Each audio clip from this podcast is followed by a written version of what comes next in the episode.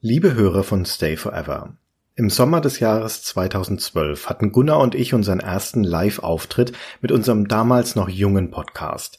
Wir saßen auf der Gamescom in Köln auf der Bühne des Retro-Stands und erzählten von Shannara, einem Adventure-Spiel der Firma Legend, die wir beide sehr mögen.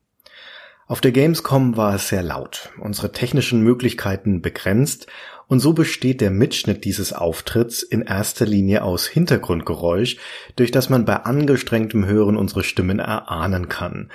Das hat uns freilich nicht davon abgehalten, diesen Mitschnitt als Day Forever Folge 15 zu veröffentlichen. Diese Folge 15 war uns und vor allem auch unseren Hörern seither ein Dorn im Auge beziehungsweise im Ohr. Und dazu kommt noch, dass sich unsere Art und Weise, Spiele zu besprechen, in den Jahren darauf verändert hat. So kamen wir also endlich zu dem Schluss, dass diese ursprüngliche Aufnahme dem Spiel Shannara nicht gerecht wird. Was ihr im Folgenden hört, ist deshalb eine neue Version dieser Episode, die wir im Jahr 2018 aufgenommen haben. Sie ersetzt die alte Version. Wer das Original aus historischem Interesse trotzdem noch hören will, der findet in unserem YouTube-Kanal die Aufnahme von damals, die dankenswerterweise auch gleich untertitelt ist. Die beiden alten Herren sehen da auch noch deutlich jünger aus. Schon Wahnsinn, wie die Zeit vergeht. Aber nun viel Vergnügen mit der neuen alten Folge 15 von Stay Forever zu Shannara. Another visitor. Stay a while. Stay forever. Ein Podcast über alte Spiele von zwei alten Männern. Stay Forever mit Gunnar Lott und Christian Schmidt.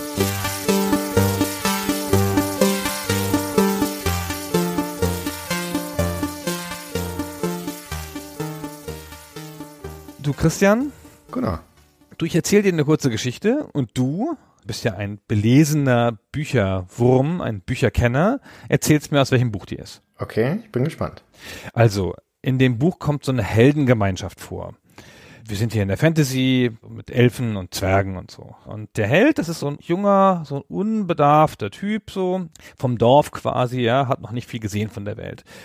Der hat aber eine ganz wichtige Aufgabe, weil er muss ein wichtiges Artefakt transportieren an einen Ort. Und es ist aber jemand dabei, der ihm hilft. Der hat eine Gruppe von Leuten, sagten wir schon, die Heldengemeinschaft. Da ist zum Beispiel ein Krieger, der die Berufung hat, später König zu werden, aber jetzt noch nicht. Jetzt ist er quasi der König ohne Land, obwohl er aber eigentlich der König ist. Und es ist jemand ganz Wichtiges dabei. Das ist ein mächtiger Magier, der die Gemeinschaft anleitet. Und auf ihrer Reise kommen sie an einen Ort, in eine Höhle, und da findet ein Kampf statt. Und der Magier opfert sich für die Gruppe und fällt in eine Schlucht und wird von der Gemeinschaft getrennt. Und später kommt er nochmal wieder. Aus welchem Buch ist das? Ja, weiß nicht, sag du's mir. das ist natürlich völlig hoffnungslos, literarische Spielchen mit Christian zu spielen. er kennt weder die eine Referenz noch die andere Referenz. Wenn du Heldengemeinschaft und sowas sagst, ein Artefakt tragen, dann kann es ja eigentlich nur Tolkien sein, oder? Genauso passiert es in Tolkiens Herr der Ringe und genauso passiert es auch in den Shannara-Büchern von Terry Brooks. Und das war jetzt ja auch nicht so überraschend, ist ja ein gespielter Anfang, weil das Spiel, über das wir heute reden wollen, Shannara von 1995, basiert auf den Shannara-Büchern von Terry Brooks von 1977. Du hast ja die eine Person rausgesucht, die am ungeeignetsten für diesen ganzen Einstieg ist, weil ich Tolkien nicht gelesen habe und ich mich auch nicht dafür interessiere. Dementsprechend fällt es mir nicht so leicht, diesen Vergleich zu ziehen. Die Shannara-Bücher, ich sagte es schon, das erste ist 1977 erschienen, das Schwert von Shannara, The Sword of Shannara, Shannara, Shannara. Nicht mal Amerikaner sind sich ganz klar, wie man das ausspricht. Also im Spiel selbst sagen sie Shannara. Ja, ich habe auch schon Amerikaner Shannara sagen hören, aber ist ja egal. Ich sage Shannara, weil ich ein Deutscher bin. Ja, genau. Jeder Deutsche, den ich kenne, sagt immer Shannara dazu. Bietet sich auch irgendwie an, aber das ist offensichtlich falsch. Also man müsste korrekterweise Shannara oder Shannara sagen. Ja, aber ich sage auch Xbox und ist mir alles wurscht, wie die Welt ist. Ja, komm, wir bleiben bei Shannara. Genau, Shannara klingt auch nett. Und das Shannara-Buch ist tatsächlich eine inhaltliche Kopie des Herrn der Ringe und man kann die so richtig nebeneinander legen, also ist quasi gemappt. Ja, also das Schwert von Shannara ist der Ring, Gandalf ist Alanon, Frodo ist Cher. Die haben alle so eine Entsprechung, das ist ganz genau nach diesem Muster zusammengesetzt. Und es erzählt auch eine sehr ähnliche Geschichte, aber das ist eine erfolgreiche Serie, wahnsinnig erfolgreiche Serie, Millionen und Millionen Bücher verkauft. Und die ersten drei Bücher folgen sehr der Tolkien-Trilogie. Und da gibt es nochmal eine Trilogie, die emanzipiert sich dann, wird eine eigene Geschichte. Also ich kenne mich ja mit der ganzen High Fantasy Klamotte nicht aus, um ehrlich zu sein, wenn ich schon Tolkien nicht gelesen habe. Deswegen bist du der Experte in diesem Podcast wie in jedem anderen auch, wann immer es um diese literarischen Fantasy Vorlagen geht.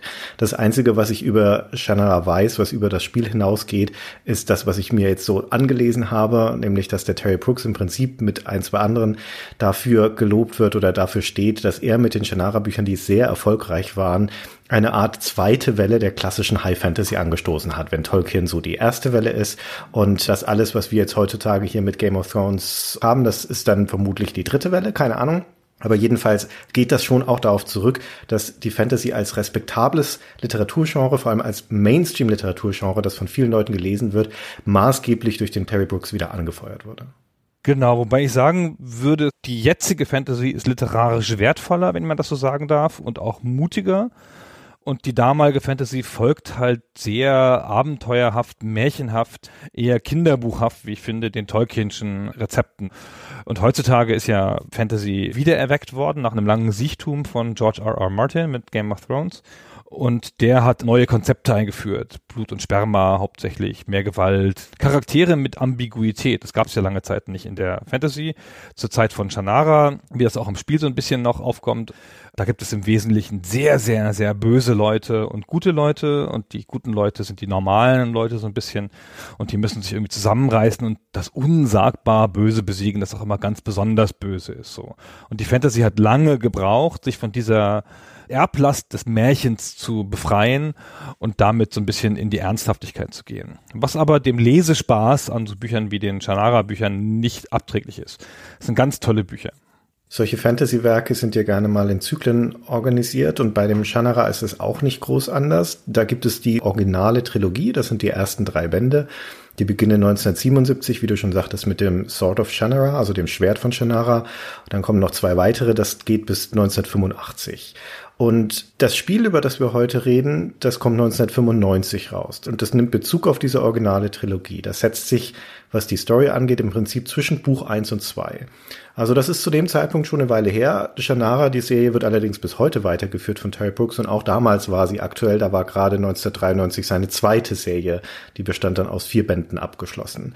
Und wenn ich mich nicht ganz irre, dann soll ungefähr zu dem Zeitpunkt, wo unser Podcast erscheint, nämlich im Juni soll der nächste Band von Shannara, The Scar Invasion, rauskommen. Ich weiß nicht, der wievielte das inzwischen ist, aber es ist jedenfalls der zweite Band des Zyklus, an dem er jetzt gerade schreibt, der Brooks. Und das soll angeblich der letzte sein. Ich habe es nicht nachgeschaut, aber ich glaube, wir sind über 20 Bücher mittlerweile von den Shannara-Büchern in einer 30-jährigen Geschichte ungefähr 20 Bücher. Ja, aber wie gesagt, das Spiel, das setzt sich zwischen den Band 1 und 2, geht also im Prinzip zurück zu, naja, man kann nicht sagen zu den Ursprüngen von Shannara, weil der Brooks hat ja auch noch Vorgeschichten dazu geschrieben. Also in der Zeitlinie von diesem ganzen Universum sind wir dann doch wieder irgendwo nicht zwangsläufig am Anfang, sag ich mal. Wenn man jetzt einfach die Veröffentlichungsgeschichte ansehen würde, dann würden wir im Prinzip ziemlich zum Anfang davon zurückgehen, aber nicht in eine der existierenden Geschichten einsteigen. Also es ist kein Spiel, das eine Story aus einem Buch nacherzählt, sondern es erzählt eine eigenständige Geschichte, die auch zeitlich zwischen den Geschehnissen von Band 1 und Band 2 stattfindet ich finde, das ist eigentlich die ideale Art, mit einer literarischen Vorlage umzugehen, wenn man sie nicht direkt nacherzählen will.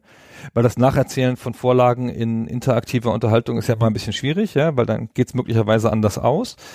Und dieses hier erzählt eine ähnliche Handlung wie Band 1 mit überschneidendem Personal, so dass du, wenn du Band 1 gelesen hast, wo man von ausgehen kann, dass von der Zielgruppe dieses Spiels, auch gerade in Amerika, wo die noch viel populärer waren als in Deutschland, fast jeder getan hat, dann fühlst du dich da sofort zu Hause in dem Spiel. Ja, also du spielst nämlich Jack Umsford, den Sohn von Shea Umsford, den Helden des Band 1 und der von mir schon eben genannte geheimnisvolle Zauberer, also die Gandalf-Version von hier, Alanon, der Druide, der kommt auch vor und ist dann hier auch wieder der Mentor des jungen Helden. Und dadurch sind genügend Sachen anders, dass man das Gefühl hat, man hat eine neue Geschichte zu erleben. Aber es sind auch genügend Sachen gleich, Personen und Schauplätze, dass man das Gefühl hat, man fühlt sich zu Hause in der Welt. Finde ich einen gelungenen Kompromiss. Kann ich mir gut vorstellen, dass wenn man die Bücher kennt, dass man noch mal ein bisschen extra Genuss daran hat durch den Wiedererkennungswert. Vielleicht hat man aber auch einen unmittelbaren Vergleich und findet deswegen Dinge im Spiel weniger gut gelöst. Ich habe diesen Vergleich nicht, deswegen kann ich das Spiel für sich genommen nur beurteilen und als solches hat es mir insgesamt gut gefallen. Vielleicht fragt sich ja der eine oder andere jetzt auch, ich habe von Schnarra noch nie gehört, was ist denn das für ein obskures Werk, über das die beiden da reden? Und in der Tat ist es jetzt nicht unbedingt die erste Wahl, wenn man über große Klassiker reden wollte. Wir haben es in erster Linie deswegen ausgesucht, weil wir beide ein Herz haben für die Firma, die das Ganze hergestellt hat. Das haben wir in der Vergangenheit ja auch schon mehrmals erzählt, nämlich für Legend Entertainment. Genau, Legend Entertainment ist eine Firma, die wurde gegründet von Bob Bates und Mike Verdu. Und das ist quasi, wenn man das so sagen darf, der spirituelle Nachfolger der Text-Adventure-Firma Infocom. Bob Bates ist spät zu Infocom gekommen, hat da ein, zwei Spiele gemacht, dann ging es mit Infocom langsam den Bach runter und dann hat er mit Mike Verdu, einem Programmierer, seine eigene Firma gegründet, um Adventure zu machen und zwar auch von der Idee her Text-Adventure, also damals hatten Text-Adventure dann auch schon Bilder und hat auch dazu einige der großen Helden aus der Infocom-Zeit um sich versammelt, Steve Moretzky zum Beispiel und hat dann mit denen angefangen, Spiele zu machen. Und die haben einen ganz eigenen Stil. Die sind auch anders als die großen anderen Adventure-Spiele zu der Zeit. Also dann kam ja die große goldene Zeit von Sierra mit den Quest for Glory Spielen zum Beispiel und Lucasfilm Games mit den Tausenden von wunderschönen und coolen Spielen wie Monkey Island und so. Aber die Legend-Spiele, die waren dagegen immer so ein bisschen spröde. Aber mir haben sie immer gut gefallen und ich bin nicht ganz genau sicher, woran das liegt. Vielleicht auch ein bisschen an diesem Underdog-Status, den sie dann sehr schnell hatten. In einer Zeit, in der das Grafik-Adventure das fortschrittliche Ding in diesem Genre war, ist ein Text-Adventure zu machen, selbst wenn es ein grafisches Text-Adventure ist, wie es die frühen Legend-Spiele waren, natürlich trotzdem ein Anachronismus. Auch ein deutlich fühlbarer Anachronismus. Ich erinnere mich gut, dass ich damals als junger Mann, als ich die ganzen Hefte gelesen habe, PC Player, Powerplay und so weiter und diese Spiele gesehen habe und auch die Bilder gesehen habe, wo du unten dein Parser-Eingabefeld hattest, eine riesige Werbenliste an der linken Seite, ein ziemlich verschachteltes Interface und eine kleine statische Grafik dazu, dass ich dachte, Alter, das ist was für Opas. ja, also das, das würde ich als junger, dynamischer Spieler, würde ich das nicht mit der Kneifzange anfassen. Die Liebe kam dann später, ja, und der Respekt, sagen wir eher, vor diesen Spielen wuchs dann später. Und zu dieser Zeit in den frühen 90ern war das aber das Markenzeichen von Legend. Die hatten diese Engine gebaut, ja, sie hatten diese grafische Text-Adventure-Engine, die du sowohl mit der Maus bedienen konntest durch Klicken auf Wörter als auch durch Eingeben von Text. Und das war für sich in der Art von Geschichten, die sie erzählt haben, eigentlich ein ganz smarter Kompromiss. Sie haben noch eine Sache anders gemacht, die damals ungewöhnlich war, jedenfalls für mich, der ich damals noch nicht so viele Spiele kannte. Du hast sowohl in den Spielen von Sierra als auch von LucasArts hast du immer einen Avatar gehabt, den du über den Bildschirm gesteuert hast. Und hier zeigt immer das Bild in der Szene, das Geschehen oder den Raum aus der Sicht des Spielers. Und ich fand das eine ganz angenehme und erfrischende Abwechslung die ganze Geschichte ist erzählt aus der Perspektive des Spielers. Das ist ein Text-Adventure-Erbe, das sie auch in die Grafik-Adventure mit reinziehen. Das ist auch in Shannara so, dass die ganze Geschichte erzählt wird aus deiner Perspektive und du als handelnde Figur nicht wirklich auftauchst. Also natürlich schon, du hast ein Charakterporträt und du kannst Dialogoptionen auswählen und solche Geschichten, aber es wird durch dich und durch deine Augen erzählt. Genau, es hat dadurch ein bisschen mehr an Immersion für mich, soweit man das bei so einem Spiel sagen kann. Ja, ich fand das immer irgendwie eine erwachsene Art, Geschichten zu erzählen, selbst wenn die Spiele oft albern waren, die anderen Legend-Spiele. Also die Geschichte der Firma Legend, das sind 16 Jahre, die sie existiert, 1989 gegründet, 2004 geschlossen. Die zerfällt grob gesagt in drei Phasen. In der ersten Phase haben sie diese parserbasierten grafischen Text-Adventures veröffentlicht. Das sind sieben Spiele, das geht bis 1993. Dann kommt die zweite Phase, wo sie dann mit Verspätung, aber dann doch auf die grafischen Adventures aufspringen und ein rein mausgesteuertes Interface haben, also sich vom Parser verabschieden. Und die dritte Phase nach hinten hin ist dann eine, wo sie sich vom Adventure verabschieden und stattdessen umsatteln vor allen Dingen auf Shooter. Das ist dann vergleichsweise kurz, da fallen Wheel of Time und Unreal 2 in diese Ära und das war's dann auch schon und dann ist es vorbei mit der Firma. Insgesamt hat Legend 18 Spiele veröffentlicht und Shannara ist das zwölfte. Das heißt, wir sind schon weit über die Hälfte der Entwicklungsgeschichte hinaus und eigentlich schon in dem Spätwerk, ja, zumindest wenn man die Grafik-Adventures anschaut.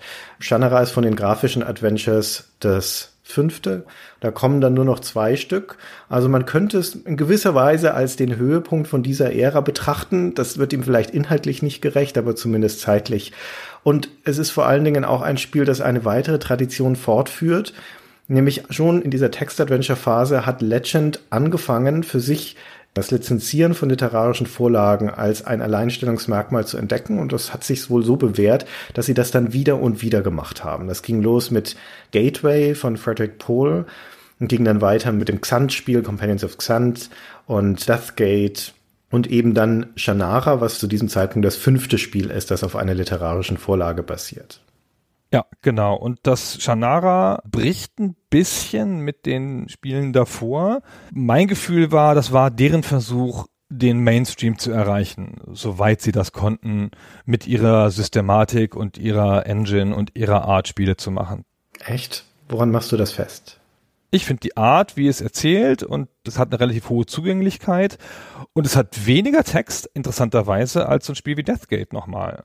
Das ist relativ zu sehen, weil es hat immer noch jede Menge Text.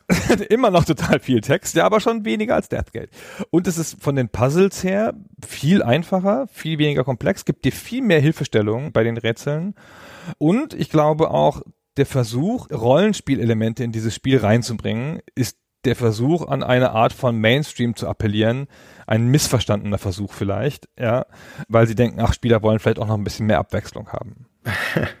Ja, das mag sein, dass das der Anlass war, das zu denken, dass sie sagten, okay, vielleicht erschließen wir uns neue Spielergruppen. Es war ja Mitte der 90er schon absehbar, dass das mit dem Grafik-Adventure jetzt nicht mehr in die größten Höhen führen wird, auch was so den Verkaufserfolg angeht. Aber es ist ja auch nicht so, dass Mitte der 90er das Rollenspiel jetzt das Megagenre gewesen wäre. Das ist ja noch vor Baldur's Gate.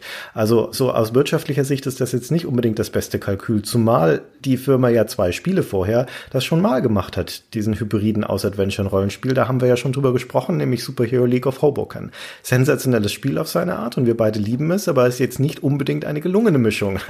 und bei Shannara muss man jetzt nüchtern betrachtet mit etwas Abstand sagen, da ist es noch viel schlechter. Das ist noch schlimmer, die Kombination aus Rollenspiel und Adventure. Genau, das ist hier völlig misslungen. Das muss ja einen Grund dafür gehabt haben, ja. Und ich glaube wirklich, dass sie gedacht haben, das sei eine angenehme Abwechslung für Spieler, die sich nicht gut konzentrieren können. Wohingegen Superhero League of Hoboken ist ja nun wirklich ein Hybrid auf seine komische Art. Und Shannara ist einfach ein klassisches Adventure mit absurden Rollenspielelementen, die da nicht reingehören. Also wenn wir über Rollenspielelemente reden, das muss man noch dazu sagen, dann sprechen wir nicht im klassischen Sinne von Charakterwerten einer Charakterentwicklung, sondern eigentlich reden wir nur über ein Kampfsystem. Und deswegen ist auch Rollenspiel hier vielleicht ein bisschen der falsche Begriff, denn eigentlich ist es ein Adventure-Spiel mit Taktikkämpfen das ist auch schon alles. Ansonsten gibt's ja keinen Charakterfortschritt etc. Und es gibt keine Ausrüstung, aber es gibt ein Inventar, dafür sind wir in einem Grafik-Adventure, ne? da ist das logisch. Aber dieser Kampfaspekt, in irgendeiner Form müssen sie gedacht haben, dass es dem Spielerlebnis dient. Und du bist ja auch auf einer Überweltkarte unterwegs, du reist ja viel in dem Spiel und diese Kämpfe beschränken sich zum allergrößten Teil auf diese Reisekarte, da triffst du dann halt auf Monstergruppen und dann wird gekämpft.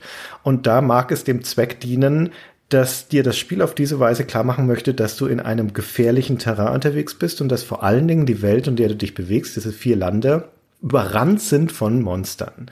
Und dass du hier in einer belagerten Welt unterwegs bist, die vor dem Abgrund steht und dich auch dementsprechend da durchschlagen musst. Kann man darüber streiten, ob das jetzt gelungen ist, das rüberzubringen. Der andere Erklärungsansatz wäre ein historischer, nämlich wenn wir uns angucken, wer dieses Spiel gemacht hat. Ach so, meinst du wegen der Verbindung zu Quest for Glory? Genau, ja. Ah, okay. Hm. Da musst du was drüber erzählen. Die Quest for Glory-Reihe hat sich mir ja nie erschlossen. Aber ich kann immerhin sagen, dass es ein berühmtes Ehepaar gibt. Laurie und Corey Cole, auch die Coles genannt. Laurie und Corey, wie geil. Das haben sie doch mit Absicht gemacht. Ey, du bist Corey. Dein Name reimt sich auf meinen. Lass uns heiraten. Bestimmt. Und dass die halt als Team zusammen an der Quest for Glory Reihe gearbeitet haben, vor allen Dingen Teil 3, glaube ich, Teil 4. Nee, von allen, das stammt von ihnen. Quest for Glory ist deren Spiel, das haben sie aus der Taufe gehoben. An allen. Ah, okay. ist alles von ihnen, okay. Und die haben als eine Art Auftragsarbeit mit einem eigenen Studio dieses Spiel für Legend zusammen mit Legend gemacht. Das sind verschränkte Teams. Der Bob Bates, also einer der Besitzer von Legend, war Producer bei diesem Spiel und hatte offenkundig auch einen Einfluss auf dieses Spiel. Aber grundsätzlich entwickelt wurde es von Far Studio. Das war das Studio von den Coles. Genau. Diese Laurie und Corey Cole, wie du schon sagtest, sind eben berühmt für ihre Quest for Glory Reihe und das ist eine der aus meiner Sicht gelungensten Kombinationen von Adventure und Rollenspiel. Ich habe eine ganz, ganz große Liebe für die Quest for Glory Reihe und irgendwann müssen wir über diese Spiele auch noch sprechen. Aber dort geht das ganz wunderbar zusammen. Da ist es aber auch noch in vielerlei Hinsicht klassisches Rollenspiel. Da hast du wirklich Charakterwerte, Charakterentwicklung. Kämpfe, Ausrüstung und so weiter. Und das mag sich also aus dieser Historie speisen, dass die beiden Coles so gute Erfahrungen gemacht hatten mit dieser Kombination in Quest for Glory, dass sie gesagt haben, hey, es hat sich aus unserer Perspektive bewährt, solche Elemente mit reinzubringen. Zumindest aber, selbst wenn wir nicht auf klassisches Rollenspiel gehen, die Adventure-Formel etwas aufzubrechen und ein anderes Element mit reinzubringen in diesem Kampfsystem. Das ist jetzt aber Spekulation, ich habe dazu nichts gelesen. Das Interessante in dem Zusammenhang ist vielleicht, wie diese Zusammenarbeit zustande kam, denn wie gesagt, die beiden Coles, Laurie und Corey, waren ja bei Sierra angestellt, um Quest for Glory zu machen. Und sie hatten kurz davor erst das Quest for Glory 4 fertiggestellt. Das kam 93 oder 94, ich glaube sogar 94 raus. Und dann wäre eigentlich der logische Gedanke, jetzt lass uns mit Quest for Glory 5 weitermachen. Aber dann gab es da ein Zerwürfnis bei Sierra. Denn Sierra wollte das Quest for Glory 5 gerne machen. Aber die Coles haben hinterher mal gesagt, dass das Budget und die Teamgröße, die Sierra dafür bewilligen wollte, für das Quest for Glory 5, dass die beiden gesagt haben, nee, das wird nix. Ja, das reicht nicht. Und daraufhin hat Sierra sie vor die Tür gesetzt. Oh. Ja, und dann haben sie aber Kontakt aufgenommen oder hatten schon in der Vergangenheit Kontakt zu Bob Bates. Und der suchte quasi zeitgleich nach Leuten, die für ihn Adventures machen. Legend war in den ganzen frühen 90ern eine extrem produktive Firma. Also die haben in den meisten Jahren dann zwei bis drei Spiele rausgebracht, was schon sehr ordentlich ist. Dann hat also Bob die beiden angeheuert, Laurie und Corey, und die haben diese Far Studios gegründet. Das steht für Flying Artwork Ranch das ist einfach das Haus von den beiden, weil es eben so eine Art Garagenfirma ist im Prinzip. Und haben dann für Legend dieses Spiel gemacht und zwar in der Kombination, wo im Wesentlichen die ganze Technik und die Services von Legend kamen, also natürlich die Adventure Engine, auf der das fußt und die Musik und die ganzen Sachen. Und der kreative Teil kommt überwiegend von neuen Leuten, die die Codes dafür angeheuert haben. Zum Teil externe, vor allem die ganzen Grafiker und zum Teil alte Sierra-Leute, die sie mitgebracht haben. Ihr Art Director zum Beispiel, der Douglas Herring, das ist ein altes Sierra-Haudegen. Und sie haben auch bei der Story Unterstützung gehabt von zum Beispiel der Bridget McKenna, die hat auch schon bei Sierra gearbeitet und von dem Josh Mandel, der bei Sierra an den Leisure Suit Larry Spielen zum Beispiel und auch im fünften Space Quest mitgeschrieben hat. Und dieses Team hat dann im Prinzip für Legend Shannara gemacht. Und das war am Anfang auch noch nicht klar. Da haben die Corys auch hinterher mal erzählt, als sie mit dem Bob Bates diesen Vereinbarung getroffen haben, okay, wir arbeiten jetzt für dich. Da hat er gesagt, okay, pitcht mir mal Ideen. Ja, schickt mir mal zehn Ideen für Spiele, die ihr machen wollt. Dann haben sie ihm zehn Ideen aufgeschrieben, rübergeschickt. Dann hat er sie sich durchgelesen, hat gesagt, ach nee, ich habe hier gerade diese Shannara-Lizenz, macht mal bitte das für mich. Ja, wie es halt so ist in der Spieleentwicklung. wie es immer so ist, genau. Und der Bob Bates war dann, wie du schon sagtest, der Producer drauf und das war wohl auch wirklich eine Kooperation. Also auch da erzählten die beiden später, dass die Puzzles zum Beispiel, die Rätsel im Spiel sind alle zusammen mit Bob Bates entwickelt worden. Also da hat er sich in dieses Spieldesign mit eingeschaltet. Und die Coles, die haben so ein gewisses Markenzeichen, ne? nämlich Wortspiele und alberne Pointen. Die Quest for Glory sind in Teilen wirklich alberne Spiele. Und das mussten sie für Shannara, für dieses Spiel deutlich runterfahren, weil sie ja auf einer Lizenzvorlage arbeiten und die ist eine grundsätzlich ernsthafte. Ist überhaupt ein ernsthaftes Spiel auf seine Art. Es hat schon so einen leichten Humor, finde ich so und es hat auch Szenen, die ein bisschen lustig sind in sich, aber es versucht ernsthaft zu sein. Ich finde, es steht in einer interessanten Linie mit den anderen Legend Adventures zu der Zeit. Ich finde, es passt ganz gut wie so eine Schwester zu Mission Critical, das im gleichen Jahr erscheint, das so eine Art Sci-Fi-Variante ist, wenn ich das so sagen darf. Es ist kein Spiel nach einer literarischen Vorlage. Auch eine große Produktion für Legend. Legend hat ja zu den Text-Adventure-Zeiten relativ günstige Spiele gemacht, auch wenn die schon Grafik hatten. Und sowas wie das Companions of Xanth war auch noch ein vergleichsweise simples Spiel und Mission Critical 1995 hatte halt Schauspielerszenen, ja, wie das in die Zeit passte. Also gefilmte Szenen, so ein bisschen Interactive Movie-mäßig, aber nur so reingesetzt und nicht als inhärenter Teil des Spieldesigns. Und Shannara war mit vertonten Dialogen und Renderszenen auch mittendrin. Also der Versuch, sozusagen große Produktion und moderne Technik in dieses Adventure-Genre zu holen. Was nicht sonderlich gut gelungen ist. Da steht jetzt Shannara nicht unbedingt allein in jener Zeit, aber es gelingt ihnen in diesem Spiel nicht, die gezeichneten Pixelgrafiken und die gerenderten Szenen gut übereinander zu bringen. Und es ist nicht nur so, dass man da jetzt Zwischensequenzen hätte, animierte Zwischensequenzen von der CD, die in 3D-Grafik gehalten sind, also in Rendergrafik, die aber deutlich auf modellierten Polygonfiguren basieren und die sind halt ziemlich grobkantig, ja, und die Animationen sind langsam und schlecht und wie das so ist in dieser Zeit, das Ganze ist farbarm und verrauscht. Sondern das taucht auch im Spielinhalt auf, weil sie auch ein paar gerenderte Hintergründe haben und in dem Kampfsystem sind die animierten Monster auch gerenderte Figuren. Und dann hast du drunter aber die gepixelten Charakterporträts von deiner Heldenparty. Also das passt echt nicht sonderlich gut aufeinander. Das ist ganz schön schmerzhaft. Gleich am Anfang hast du so eine sehr ruhige Szene an so einem Flusslauf und da kommt ein Monster um die Ecke, animiert, aber in dieser Pixelgrafik. Sieht sehr passend aus, er erschreckt auch eine Sekunde lang und dann musst du gegen das Monster kämpfen und dann schaltet es um in diesen Kampfscreen und dann siehst du dasselbe Monster in dieser lächerlichen Renderoptik nochmal. und das Problem ist, der Kampf ist halt so stumpf, man kann ihn auch nicht gut verlieren und man kann auch nicht so viel machen. Und das Allerschlimmste ist, das Monster bewegt sich in so einem Loop und macht immer wieder dieselbe Bewegung. Im Wesentlichen lehnt es sich gegen dich und hebt dabei die Arme. So endlos, ja. In einer Minute macht es das 20 Mal, weil der Loop nur drei Sekunden lang ist. Und das ist leider unerträglich anzusehen mit heutigem Blick. Und das ist einmal schlimm und zum anderen sind die Render-Szenen, wenn sie Zwischensequenzen darstellen, was sie oft machen, das ist eigentlich die Stärke von Render-Szenen, ja, dann sind die auch noch vertont und so, da könnten sie diese ganze Wirkung haben. Aber wenn du halt den Bösen in so einer Render-Szene siehst, in diesem groben Polygon-Look und es ist nur sein Unterkiefer animiert und die ganze restliche Figur nicht, dann geht echt ein bisschen Wirkung verloren. Aber nun, das ist halt ein Spiel seiner Zeit. Ja, das haben sie alle gehabt. Zumal der halt auch unterschiedlich aussieht, auch gerade dieser Bösewicht, der Brunner, wenn du ihn in der Pixelgrafik jetzt siehst oder in den Rendersequenzen. Aber gut, das ist so, wie es ist. Jetzt hattest du gerade schon diese Flussszene am Anfang erwähnt und das ist ja eigentlich ein guter Einstieg in die Erzählung, was man in Shannara macht. Vorweggeschickt in diesem ersten Buch, das Schwert von Shannara, da geht es schwerpunktmäßig darum, dass auf dieser Heldenreise, die du schon geschildert hast, im Prinzip der Shea Ormsford mit Begleitern, mit Manny und Lea und so weiter, das Schwert von Shannara findet und damit die Bedrohung durch den bösen Brona, den Dämonenlord, abwehrt. Das ist dann erledigt und danach ist wieder Friede und alles schön in diesem Land. Und jetzt beginnt ja mit Shannara eine Erzählung der zweiten Generation. Der Held der Jack Omsford, du sagtest das schon, ist der Sohn von Shea. Wir haben dann auch noch die Tochter von Minion Lea, die Shella. Also es tauchen die ganzen Kinder auf einmal auf und die erleben jetzt wieder ein recht ähnliches Abenteuer. Genau, die erleben ihre eigene Variante davon. Jede Generation hat wieder dieselben Probleme.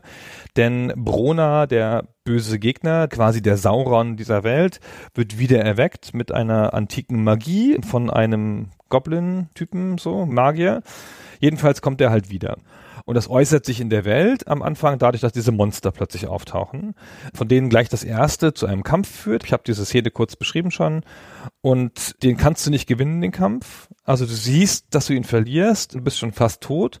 Und in der Sekunde kommt halt Alanon, der große Druide, ja, der Gandalf dieser Welt.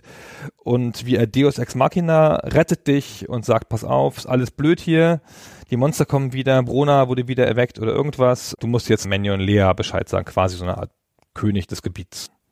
Das Ganze spielt in einem Kontinent namens die Vier Lande und in dieser Welt von Shannara sind diese vier Lande mehr oder weniger den Kompassrichtungen nachempfunden. Also es gibt die Nord-, die Süd-, die West- und die Ostlande. Und schwerpunktmäßig lebt auch in jeder dieser Regionen eine eigene Fantasy-Rasse. Also im Westen sind es die Elfen, im Norden die Trolle, im Osten die Zwerge, im Süden die Menschen. Und ich sagte schon, es ist ein reiselastiges Spiel, denn man bewegt sich im Zuge der Handlung von Shannara tatsächlich durch ziemlich genau die gesamten vier Lande, besucht jedes von diesen Orten und jede von diesen Rassen und sammelt auf seinem Trip die Artefakte und auch die Personen ein, die man braucht, um letztendlich Bruna noch einmal besiegen zu können. Du hast nämlich in deinem Inventar, das Inventar ist das typische Legend-Inventar, siehst es am unteren Bildschirmrand. Du hast auch wie in allen Legend-Spielen so eine Art Kompassrose, wo du halt einfach durch direktes Klicken der Richtung gehen kannst. Und du hast aber zusätzlich ein Charakterporträt, was du glaube ich nicht in jedem Legend-Spiel hast. Und neben dem Charakterporträt noch fünf weitere Slots. Also daran siehst du gleich am Anfang, dass du sechs Charaktere haben kannst. Und die musst du auffüllen, das kriegst du auch voll bis zum Ende. Und das ist auch Teil der Aufgabe, dass du halt bestimmte Charaktere finden musst. Zuerst ist deine Aufgabe aber nur, pass mal auf, hier geh mal alleine nach Lea, wo der König des Gebietes herrscht. Und da muss er Bescheid sagen, dass jetzt hier was passieren muss. Da wohnt nämlich Menyon Lea, das ist einer der Helden aus dem ersten Band. Und der ist der König und der soll um Hilfe gebeten werden oder gewarnt werden. So eine schöne Einsteigeraufgabe erstmal diese ganzen Punkt-zu-Punkt-Reisen, die dann da passieren, erst nach Lea, dann nach Tyrsis, dann weiter zu den Elfen, nach Abolon und so weiter, die sind im Prinzip immer angetrieben von den Aufgaben, die dir der Alanon gibt. Dieser Druide, der da dieser Gandalf-Verschnitt ist, der große Weise, der überhaupt von dieser Bedrohung weiß und der deswegen Anleitung geben kann, hat die Eigenschaft, dass er immer dann auftaucht, wenn du gerade einen Questteil abgeschlossen hast und dann neben dir quasi aufploppt und sagt, so, jetzt wo du das getan hast, musst du als nächstes dahin gehen und da Folgendes suchen. Man ist da also zu einem gewissen Teil fremdbestimmt und das Ganze ist auch ein sehr linearer Prozess, weil du immer sehr genau gesagt bekommst, was du zu tun hast. Und wo du hingehen musst. Also wie du schon gesagt hast, der Alanon triggert immer die Reise, dann musst du halt kurz reisen, kommen wir gleich noch zu. Und diese Orte, an die du reist, sind rätsellöse Hubs. Das sind immer so fünf, sechs, sieben Räume, die sind alle nicht so groß, die Orte. Und in denen ist immer eine Kette von Rätseln, die bis zu einem Endrätsel führen. Also wie so eine Perlenschnur. Du musst erst das machen, damit kannst du das machen, damit kannst du das machen, damit das machen. Alles Inventarrätsel. Du kriegst relativ viele Tipps über Dialoge, also es wird auch viel gesprochen, wird überhaupt viel gesprochen. Und dann läuft es auf so ein Endrätsel zu. Und wenn du das geschafft hast, dann kommt Alanon und sagt, naja, ne, jetzt mal weiter. Um das als ein Beispiel zu verdeutlichen, an diesem ersten größeren Schauplatz, den man dann erreicht, nämlich eben der Stadt Lea, da kommt man an und hat seine erste Begleiterin schon dabei, nämlich die Schella. Die trifft man unterwegs im Wald, rettet sie dann auch, sie rettet einen im Gegenzug, da geht also alles knall auf Fall und dann hat man sie als Begleiterin dabei und stellt sich schnell heraus, sie ist die Tochter von dem Männchen Lea. Also naturgemäß geht sie mit zurück nach Lea, um ihrem Daddy Hallo zu sagen und dann kommt man dort an und stellt fest, dem Daddy geht's nicht so gut. Der liegt mit schwerer Krankheit im Bett. Keiner weiß, was los ist. Und wir dazugekommene, clevere junge Leute finden aber sofort raus im Prinzip, ei, diese Teetasse, die daneben steht, die riecht irgendwie komisch. Kannst du eins und eins zusammenzählen. Und dann entspinnt sich in diesem Schauplatz, in diesem Dorf ist auch falsch gesagt. Der Schauplatz besteht aus fünf Räumen und es ist im Prinzip das Schloss und ein Platz im Dorf und das war es auch schon. Und dort entspinnt sich eine Art Mini-Kriminalgeschichte. Es geht nämlich darum aufzuklären, was ist denn jetzt hier passiert. Er ist offensichtlich vergiftet worden, der Minion, aber warum, wie und von wem und was ist das für ein Gift? Und dann geht es darum, ihn zu heilen, natürlich. Ja, und dann passieren noch ein, zwei unerwartete Dinge, dann geschieht noch ein Mord und so weiter. Das hat schon in der Stelle ein ganz gutes Tempo, ist aber gleichzeitig auch alles sehr geführt und es ist nicht so, allein schon durch die Begrenztheit des Schauplatzes, dass du jetzt da wahnsinnig viele Auswahlmöglichkeiten hättest, sondern in diesem Moment, und das zieht sich eigentlich fast durch das ganze Spiel, ist die Menge an Möglichkeiten und damit auch die Komplexität der Rätsel, die zu lösen sind, immer ziemlich überschaubar. Ja, das bleibt auch so. Also im Wesentlichen benutzt du alle Gegenstände, die du hast und auch alle Gegenstände, die du im Raum siehst, werden benutzt quasi und alle Charaktere, die du da hast, haben eine Funktion. Also eigentlich ist das halt alles sehr, sehr, sehr, sehr straight und wie du schon sagst, sehr geführt und man kann eigentlich nicht abweichen und es gibt auch keine Möglichkeit, Sachen in unterschiedlichen Reihenfolgen zu erledigen. Alles führt eins zum anderen. Aber es ist echt ziemlich tight, was da passiert. Ja, es ist eigentlich ein gut designter Mini-Story-Punkt, weil da passiert relativ viel in kurzer Zeit und auch relativ dramatische Sachen. Und wie die erzählt werden, ist auch relativ dramatisch, finde ich, ja, weil du triffst eine Fehlentscheidung in einem Geheimraum, wo du aber nichts dran machen kannst, und dann begegnest du dem bösen Lord Bruna in einem Spiegel. Auch genau übrigens wie dem Herrn der Ringe. Die Stelle, wo der Pippin in den Palantir guckt. Genauso eine Szene ist das auch. Hier guckst du in den Spiegel. Das Spiel bringt dich in diesen in sich abgeschlossenen und vergleichsweise kompakten Orten, an die es dich führt und in denen es dich durch diese vier Lande führt, relativ regelmäßig in interessante Situationen. Auch in einigermaßen dramatische Situationen. Es gibt ein paar Orte, die sind ruhiger. Es gibt ein paar Orte, die sind etwas aufregender. Und es gibt auch ein ganz interessantes und nettes dramaturgisches Element, das auch recht früh eingeführt wird, dadurch, dass es einen Gegenspieler im Spiel gibt, einen sogenannten Shifter, von dem du dann relativ früh erfährst, dass er seine Gestalt wandeln kann, dass er von Brona ausgeschickt ist, um dich zu sabotieren. Und dieser Shifter taucht tatsächlich in fast jedem Ort auf als ein Antagonist und jemand, der dir Steine in den Weg wirft, aber dadurch, dass er ein Gestaltwandler ist, weißt du nicht zwangsläufig, wer das ist von den Charakteren, die an den Schauplätzen existiert. Und das ist ein ganz cleveres Erzählelement, weil du weißt, dass du in den meisten Orten einen Widersacher irgendwo hast, aber du weißt nicht zwangsläufig sofort, wer das ist. Das ist eine ganz hübsche Idee. Obwohl ich finde, am Anfang guckst du nur einmal an, was für ein verschlagenes Gesicht der Gärtner hat und dann weißt du schon, dass er der Böse ist, ey. ja. Okay, du hast recht. Das ist jetzt nicht so versteckt, ja. Aber das ist trotzdem nett. So, ich finde, es ist halt auch Fantasy, ja. Und ich finde, das ist halt alles klar identifizierbar und du weißt immer gleich, wer der Böse ist und wer nicht und es passt in das Szenario, finde ich. Ich sage jetzt mal an dieser Stelle Folgendes. Nämlich, erstens, das Shannara ist kein Adventure, das durch hochkarätige Rätsel glänzt. Die funktionieren im Großen und Ganzen okay. Es gibt ein paar, die sind etwas netter, es gibt ein paar, die sind etwas anstrengender, aber es ist kein einziges dabei, wo ich gesagt hätte, ach, da hatte ich jetzt einen tollen Aha-Moment oder das habe ich so noch nie gesehen, wow, ist das clever. Das ist solides Handwerk, würde ich sagen, und nicht mehr. Und gleichzeitig würde ich sagen, dass auch die Erzählung der Geschichte auf diesem Niveau ist. Die ist okay erzählt, sie führt dich durch die Welt, sie ist aber dabei sehr sprunghaft und bruchstückhaft. Du hast dadurch, dass du so eine riesige Reise machst und auch innerhalb der Schauplätze Dinge passieren, erzählt das Spiel viel in Texttafeln, wo das Bild wirklich ausblendet, es ist schwarzer Hintergrund und dann wird dir als Text erzählt, ihr geht jetzt dorthin und dort passiert Folgendes und dann blendet das Bild wieder ein und dann kommt meistens erstmal wieder ein langer Dialog. Und dann irgendwann darfst du auch wieder handeln. Aber so unterm Strich zwischen all den Gesprächen, den nervigen Kämpfen und den Zwischensequenzen ist der eigentliche spielbare interaktive Inhalt vergleichsweise überschaubar, ja, würde ich sagen. Und auch das auf einem soliden und netten Niveau und das führt wirklich ganz gut durch diese Welt hindurch. Aber auch das ist nichts, was irgendwie weltbewegend wäre.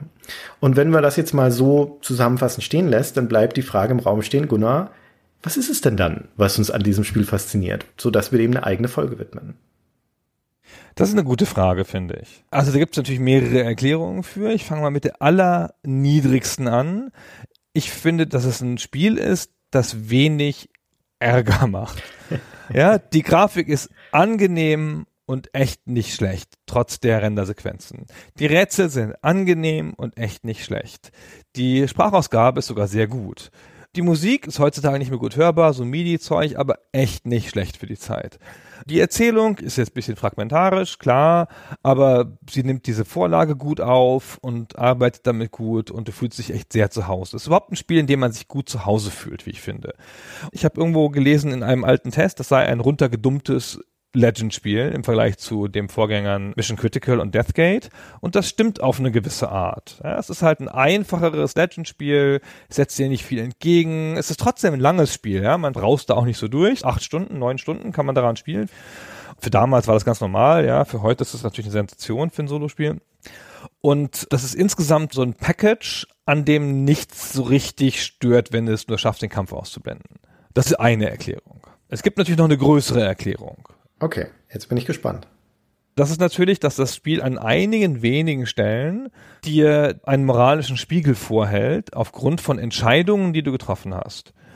Und an bestimmten Stellen passiert dir etwas und dann sagt es dir, dieses ist passiert, weil du diese und jene Entscheidung getroffen hast. Und manchmal sind das Entscheidungen, die du hättest vermeiden können, in der Regel aber nicht. Eigentlich nie. Einmal ist eine Entscheidung, die du hättest vermeiden können.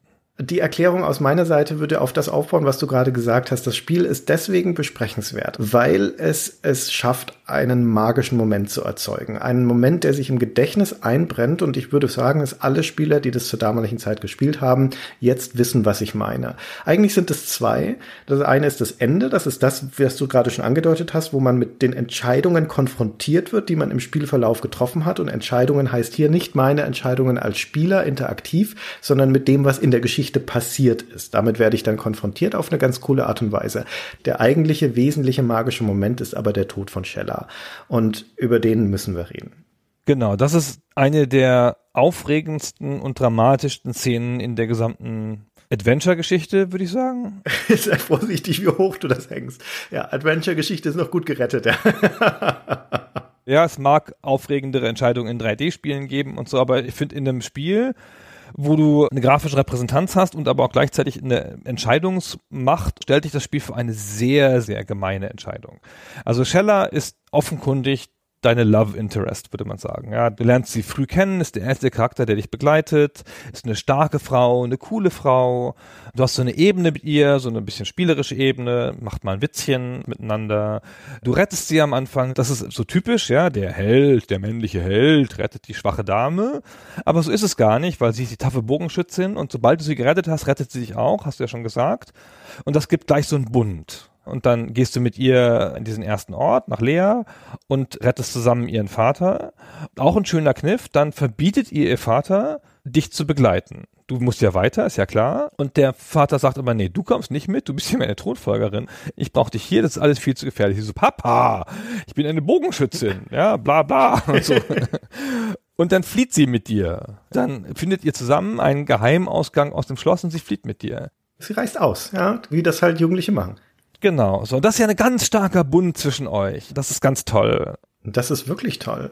Die Scheller hat im ganzen Spielverlauf Eigenschaften, die dazu angetan sind, dass sie einem ans Herz wächst. Von Anfang an. Das ist einerseits in ihrem Charakter angelegt, in der Art und Weise, wie sie geschrieben ist und wie sie reagiert, wie du schon gesagt hast. Sie ist selbstbewusst. Sie hält nicht hinterm Berg mit ihrer Meinung. Sie ist grundsätzlich von ihrem Charakter aber optimistisch. Sie ist fröhlich, sie sieht die Dinge positiv, sie ist gerne auch ein bisschen spöttisch und sie ist sogar ein bisschen flirty. Ja, es gibt diese eine Szene in Tyrsis, wo sie eine Mistel vom Baum holt für dich und dann reicht sie die mit den Worten, jetzt schuldest du mir aber einen Kusscheck. Ja, und das ist so Augenzwinkern. Du weißt nicht, ist das jetzt ernst gemeint oder nicht. Da passiert natürlich auch nichts in dieser Situation, aber es ist einfach nett, wenn so ein Charakter auch so keck ist und so nassforsch. Und sie ist auch ein emotionaler Charakter. Die ärgert sich an Stellen, wo du dich auch ärgern würdest als Spieler, wenn jemand ungerecht behandelt wird, weil ihr Vater ihr das verbietet mitzugehen, ja, und setzt sich dann drüber hinweg. Und auch spielmechanisch passieren ein, zwei Dinge, die dazu angetan sind, den Bund mit ihr zu stärken. Zum einen, weil du sie einsetzt zur Lösung von Rätseln. Du kannst deinen Begleitern Anweisungen geben, wie zum Beispiel Scheller, kletter auf den Baum, hol mir die Mistel. Dadurch wird sie auch nochmal wertvoll für dich. Und zum anderen, und das finde ich immer super, wenn Charaktere sowas machen, die hat eine gewisse Eigenständigkeit in Bezug auf, wann sie sich meldet und wann nicht. Weil der Standard in Spielen ist ja immer, dass der Einzige, der interaktiv tätig sein kann und der Anweisungen macht, bist du als Spieler. Und deine Begleiter reden dann, wenn du sie fragst oder wenn in der Zwischensequenz ist und sonst nicht. Ja, sonst haben sie still zu sein. Und bei Scheller ist das nicht so. Die schaltet sich in Gespräche ein. Die kommentiert, ja, die kommentiert, was du tust. Die kommentiert, wenn du Sachen aufnimmst. Die meldet sich immer mal wieder zu Wort. Oft auch ein bisschen spöttisch. Und das ist klasse. Ja, das ist ganz toll. Also ich sag mal so, für Jungs in der späten Pubertät, wenn man das Spiel in diesem Alter gespielt hat, ist nochmal besonders toll, weil es so eine realistische Mädchenfigur ist, die nicht so klischeehaft ist, wie sie sein könnte, obwohl sie natürlich als hübsch dargestellt wird, und ist der hübsche Rotschopf. Aber das Spiel geht mit dieser Ebene sehr angenehm, sehr vernünftig und sehr cool um. Es tut aber alles, um dir klarzumachen, das ist eine tolle Frau, die ist wichtig für dich. Und damit baut es diese Fallhöhe natürlich auf. Ha, ich habe Fallhöhe gesagt, wenn es dir dann alles wieder einreißt. Zu diesem Zeitpunkt, wo dann dieser dramatische Höhepunkt kommt, sind drei Viertel des Spiels vorbei, würde ich sagen. Man nähert sich so dem Ziel seiner Reise, der großen Konfrontation mit Bruna. Also man ist noch nicht ganz da, es kommt schon noch einiges an Spiel. Aber man befindet sich zu diesem Zeitpunkt in den Bergen und da ist hoch in den Bergen eine Schlucht, über die eine ganz dünne Seilbrücke führt. Und man wird von diesem Moment auch von Gnomen verfolgt. Also es ist eine dramatische Zuspitzung. Die ganze Gruppe muss einzeln über diese Brücke und dann taucht wie immer dann Alanon auf in diesem Moment und sagt, hey, ihr müsst da rüber, ihr habt keine andere Wahl. Mir nach, du kommst als erster und dann Dario, das ist der Elfenmagier, den du dabei hast, du kommst als nächster. Und zu diesem Zeitpunkt entpuppt sich dann der Alanon als der Shifter, also dein Gegenspieler, und lässt den Dario abstürzen. Und während der Rest deiner Party versucht den zu retten, der ist zum Glück mit dem Seil angebunden, wendet sich dieser Shifter dir zu, Jax Omsford, und lädt einen magischen Zauber auf. Und in dem Moment schreit Scheller Nein von der anderen Seite der Schlucht und schießt einen Pfeil in dessen Hüfte. Und dann wendet sich dieser Shifter von dir ab und wendet sich Scheller zu und belegt sie mit einem Zauber. Also knallt ihr einen Blitz oder was das ist, einen Zauber jedenfalls rein und wird dann aber von dem Dario gleichzeitig mit Magie verwundet, sodass er in die Schlucht stürzt. Also quasi ein Kampf, ein hochdynamischer, magischer, dramatischer Kampf, der damit endet, dass Scheller da sterbend liegt. Genau. Das Spiel bleibt aber ein Spiel mit Zeitdruck in dieser Szene, weil es sind noch Gnomen hinter dir her. Und du hast vorher ein Ritual mit ihr zusammen ausgeführt, wo du einen Geist beschworen hast, um von diesem Geist Informationen zu kriegen. Das war in Tyrsis. Und das erschien dir wie eine coole Idee, obwohl man als Spieler schon gedacht hat, pfuff, so einen Geist beschwören. Und auch noch so einen Bösen, ich weiß nicht ja mit Hilfe eines Buches, das weggesperrt war und das schon echt nicht so richtig einladend aussieht. genau. Und der Geist war ein Nekromant und der hat auch das Buch geschrieben, so ein böses Buch so. naja, jedenfalls du und deinem jugendlichen Unverstand hast halt diesen Geist beschworen mit ihr zusammen und jetzt kommt halt raus, damit hast du eurer beider Seelen verdammt. Das heißt, wenn jetzt einer von euch stirbt, also jetzt sie, weil sie ja da vom Tode bedroht ist, dann fällt ihre Seele automatisch in die Hände von Brona, also dem bösen Feind. Und das ist natürlich ein unerträglicher Gedanke. Das ist deine Freundin, die ist diese tolle, wertvolle Person, die kämpft fürs Gute. Und wenn du jetzt nichts tust, dann fällt ihre Seele in ewige Gefangenschaft bei Brona. Und du hast zwei Möglichkeiten. Und das eine ist, du hast die Elfensteine dabei, also ein magisches Artefakt, und könntest deren Kraft entfesseln. Die sind eigentlich nicht dafür da. Du weißt, dass du die Elfensteine brauchst hinterher, um ein wichtiges Ritual durchzuführen. Du könntest aber jetzt deren Kraft missbrauchen, um sie zu retten. Und das kannst du auch tun und dann überlebt sie. Dann ist das Spiel aber vorbei, weil dann kannst du den Bösen nicht mehr besiegen und das ist alles aus. Und ihr lebt dann noch ein bisschen und dann ist alles vorbei. Ihr heiratet immerhin noch. Genau, ihr heiratet noch, aber dann ist es aus mit der Welt. So. Tut mir leid, Pech. Oder du kannst ein Ritual ausführen, bei dem sie zwar stirbt, aber wo dann ihre Seele gerettet wird. Das Befreiungs- oder Erlösungsritual oder wie das heißt. Und das Problem an diesem Ritual ist, es kann man erst ausführen, wenn jemand fast tot ist. Sie ist aber noch gar nicht fast tot, sie ist nur verwundet. Und wir können auch nicht auf den natürlichen Tod warten jetzt, ja, weil überall Genomen sind. Also es ist klar, dass sie sterben wird. Ne? Sie ist tödlich verwundet, das ja. Genau, aber du musst sie jetzt töten, also ihren Tod beschleunigen, indem du sie erstichst. Und dann kannst du das Ritual machen. Und das ist doch zu viel, ey. Ich glaube nicht, dass wenn man das Spiel nicht gespielt hat, dass das nachvollziehbar ist. Vielleicht hört der eine der andere jetzt zu und denkt sich, ich verstehe gerade nicht, was ihr habt mit dieser Szene. Das klingt doch ziemlich banal und hundertmal schon gesehen. Aber man muss sich ein paar Dinge vergegenwärtigen. Das eine ist, du hast zu diesem Zeitpunkt schon einiges mit Scheller durchgemacht. Und das ist, glaube ich, schwer zu verstehen, was für eine Bedeutung sie für den Spieler hat, wenn man das nicht erlebt hat. Aber dann macht das Spiel in dieser Szene auch noch drei sehr clevere Dinge. Das eine ist das, was du schon erzählt hast, nämlich diese perfide dramaturgische Zuspitzung, dass du in einer Situation bist, in der du die Frau, die du liebst, selbst umbringen musst, um sie zu retten. Um ihre Seele zu retten, wenn du verhindern möchtest, dass sie an Brunner fällt. Und man ist es als Adventure-Spieler ja gewohnt, dass man Handlungsmöglichkeiten hat. Man ist es gewohnt, dass Szenen zu schaffen sind, wenn man nur die richtige Möglichkeit findet.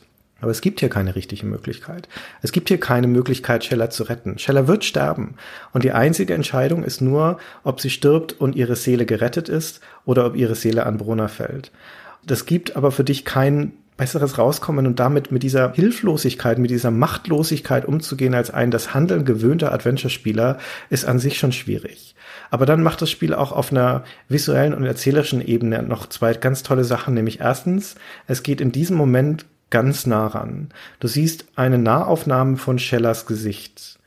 Und das ist vermutlich mit das schönste Bild im ganzen Spiel. Sie sieht wunderschön aus, wie sie da liegt und dich mit ihren grünen Augen anschaut. Ihr Kopf liegt in deiner Hand und Blut läuft ihr aus dem Mund und sie schaut dich an und weiß, dass sie sterben wird. Und das Zweite, was das Spiel in diesem Moment macht, das macht keine großen Worte mehr. Hier ist kein langer Abschiedsdialog. Du kannst noch ein paar Worte mit ihr wechseln.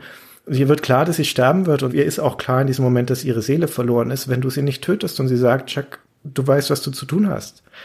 töte mich. Und dann eine der Dialogoptionen, die du hast, ist ihr zu sagen, aber Cella, ich liebe dich doch. Und das ist das erste Mal in diesem Spiel, dass das ausgesprochen ist. Das, was die ganze Zeit vorher schon mitschwingt zwischen den beiden. Und da wird es gesagt. Es gibt aber in diesem Fall keine Lösung mehr.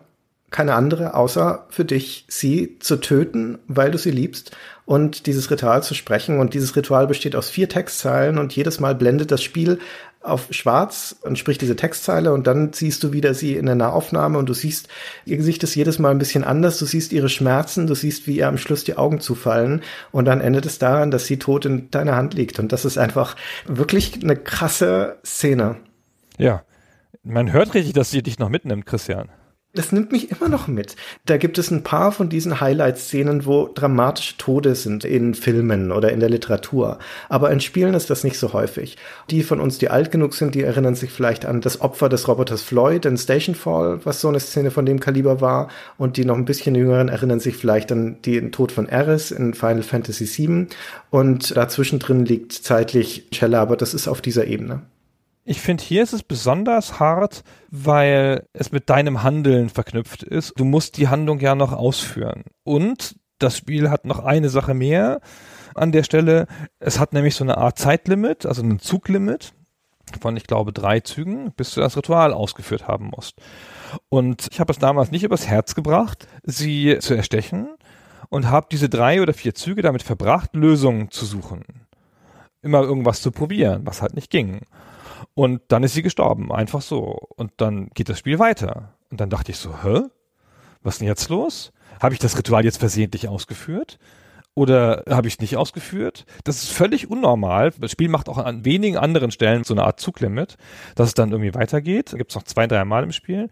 Und es ist überhaupt ja selten für solche Spiele, dass du irgendwas vielleicht falsch machst oder nicht tust und dass es trotzdem weitergeht. Und dann habe ich halt gedacht, ich hätte es vielleicht richtig gemacht oder vielleicht auch nicht, ich weiß nicht, aber das Spiel ging weiter, weitergespielt. Das hat dir ja alle Konsequenzen schon vorher gesagt. Wenn du das nicht gemacht hast, dann ist ihre Seele an Bruna gefallen. Und dann bin ich durch das ganze restliche Spiel gegangen, ohne das zu wissen.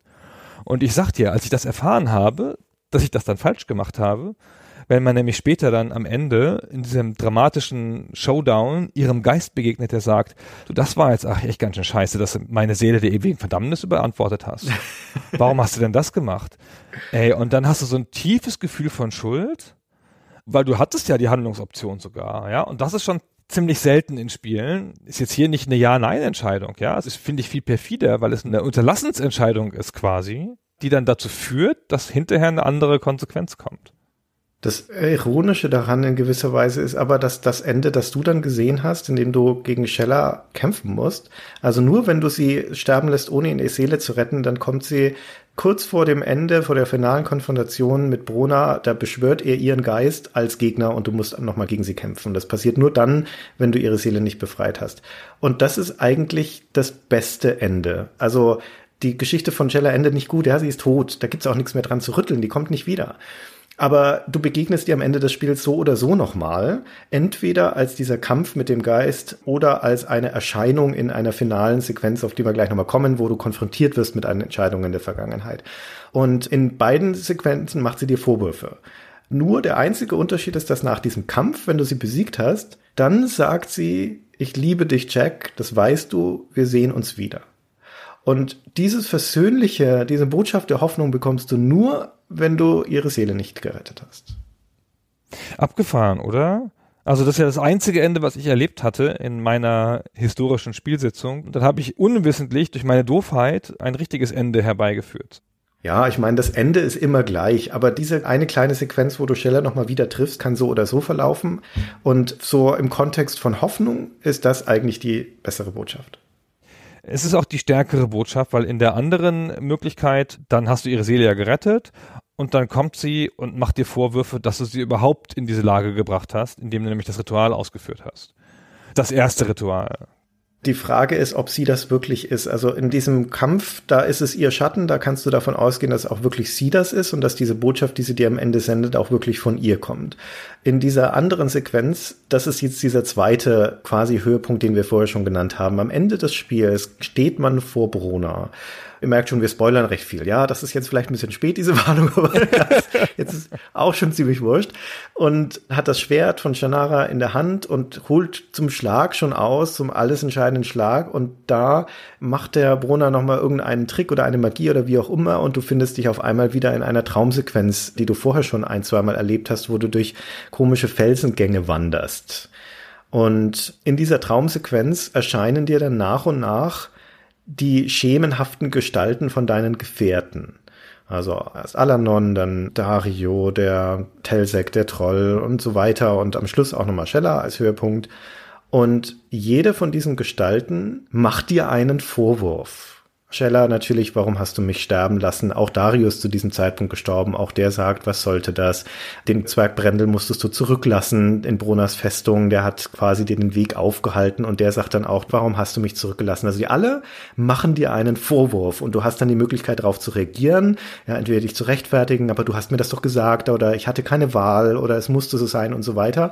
Und egal was du sagst, sie machen dir immer weiter Vorwürfe. Und die Frage ist aber jetzt, wer ist das, der dir da begegnet? Sind das wirklich Geister deiner Gefährten oder ist das nicht einfach, und das wäre meine Interpretation, dein schlechtes Gewissen? Ja, genau, das glaube ich auch. Brona ruft das irgendwie hervor mit seiner Magie und es ist dein schlechtes Gewissen, es sind nicht die realen Personen. Aber auch das ist ja stark, weil es ja mit deinem Handeln zu tun hat. Klar sind das jetzt wie das erste Ritual Entscheidungen, die du nicht verhindern konntest, aber man hat es schon mit so ein bisschen schlechtem Gefühl gemacht, finde ich, als man es gemacht hat. Und ich finde schon, dass es dir daraus nochmal einen Strick dreht oder dir davon nochmal eine Konsequenz zeigt, ist immerhin so in sich logisch. Es gibt noch ein ganz schlechtes Ende, wo du dann der Böse wirst. Und wir erinnern uns an das Ende von Diablo, wo halt plötzlich in so einer Zwischensequenz alles nochmal gedreht wird, weil der eine Typ sich in einer komischen Szene da so ein Kristall ins Hirn rammt und dann ist irgendwie alles anders. Und hier fließt sozusagen logisch aus der Handlung, das hat was zu tun mit deinen Entscheidungen. Ja, das ist schon schön. Also du wirst halt am Ende von dem Spiel nochmal ziemlich deutlich drauf gestoßen, wenn du es nicht selber schon gemerkt hast, dass letztendlich das eine ganz schön entbehrungsreiche Reise ist, die du hinter dir hast, in der ganz viele Dinge richtig scheiße gelaufen sind. Deine Party ist ausgedünnt, Scheller ist tot, Dario ist tot, Brendel ist irgendwo zurückgelassen, du hast dieses Nekromantiebuch benutzt, Geister beschwört, dadurch die Seele verdammt und so weiter. Da ist eine Menge Scheiß gebaut worden unterwegs, ja, und da sind eine Menge Entscheidungen getroffen worden von dir und deiner Party, die Opfer erfordert haben du hast da keine Wahl als Spieler, das passiert halt einfach so. Aber das Spiel sagt dir nochmal auf diese Art und Weise, dass du daran beteiligt warst oder sogar der Verursacher von all diesen negativen Dingen warst. Es konfrontiert dich mit all dem Leid, das du verursacht hast. Und du hast jetzt als Spieler aber die Möglichkeit darauf zu reagieren. Ob du zerknirscht bist, eingeständig bist, ob du versuchst, es abzustreiten oder dich zu rechtfertigen. Und diese Szene ist deswegen ganz cool, weil es da auch unterschiedliche Verläufe gibt, je nachdem, wie du reagierst. Als erstes kommt zum Beispiel Alanon und fragt dich, was du da glaubst, was das alles gebracht hat. Und dann kannst du sagen, na ja, aber ich habe doch Leute zu Größe geführt. Und dann fragt er, ach ja, wen hast du zu Größe geführt? Und dann kannst du deine Gefährten auswählen. Ja, ich habe Dario zu Größe geführt oder Telsik zu Größe geführt. Und dann wählst du zum Beispiel Dario und dann sagt er, ah ja, du hast den aus seiner sicheren Elfenstadt rausgeführt, der ist unterwegs vergiftet worden, ist fast gestorben und dann hat er sich am Ende geopfert. Das ist das, was zur Größe geführt ist für dich. Und dann gehst du dann weiter und dann kommt der Geist von Dario und sagt, ach so, du glaubst also, du hast mich zur Größe geführt. das ist nett, wie das Spiel das dann auch nochmal aufgreift. Und die hauen halt wirklich drauf, ja, die legen den Finger in jede Wunde. Meine Herren. Ist schon für eine High-Fantasy-Szenario ganz cool. Ich meine, ist ein bisschen, was ist im Herrn der Ringe ja auch angedeutet, dass Frodo dann nicht mehr unter den normalen Leuten leben kann, weil ihn die Ereignisse so verändert haben. Aber dass es dir das hier so zeigt, dass nicht alles gut gelaufen ist und dass nicht alles Friede, Freude, Eierkuchen ist nach dem Sieg über den Bösen, ist schon cool. Also es hat natürlich eine relativ simple Botschaft, die aber auch auf eine schöne Art und Weise nochmal vergegenwärtigt wird in dieser Szene, nämlich dass letztendlich du Verantwortung übernimmst für das, was passiert ist und dass die wahre Größe eines Anführers, der du ja die ganze Zeit über warst, von dieser Gruppe darin besteht, dass er die Verantwortung übernehmen kann für alles, was passiert ist, das Gute, aber vor allem auch das Schlechte, und dass er sich dieser Verantwortung stellt und damit im Reinen ist. Und das drückt sich einerseits dadurch aus, dass du am Schluss dann Alanon, der ja die ganze Zeit dein Begleiter und Anleiter war, dessen Gesicht überblendet wird mit deinem eigenen, dass da also symbolhaft auch nochmal dann diese Wandlung stattfindet. Derjenige, der am Anfang dein Mentor war, den verwandelst du dich jetzt, also du bist in diesem Moment gereift zum Anführer und gewachsen. Das ist natürlich eine Coming-of-Age-Geschichte. Ne? Es sind ja Jugendliche, es geht ums Erwachsenwerden.